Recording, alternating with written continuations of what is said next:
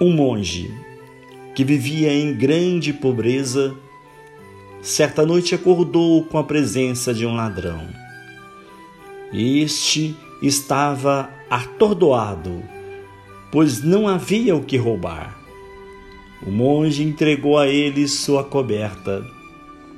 Sentou-se na varanda a observar a lua e disse: Se eu pudesse, eu te daria o brilho do luar. Na casa de Dom Helder também entrou um ladrão uma certa noite. Ouvindo barulhos da cozinha, ele desceu. Ah, você, como eu, tem fome no meio da noite. Vamos comer juntos? O ladrão ficou assustado.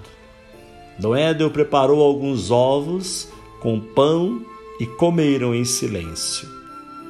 Antes de o um homem ir embora, Dom Éder encheu duas sacolas com comida e, conduzindo-o até a porta, disse: Seja bem-vindo, meu amigo.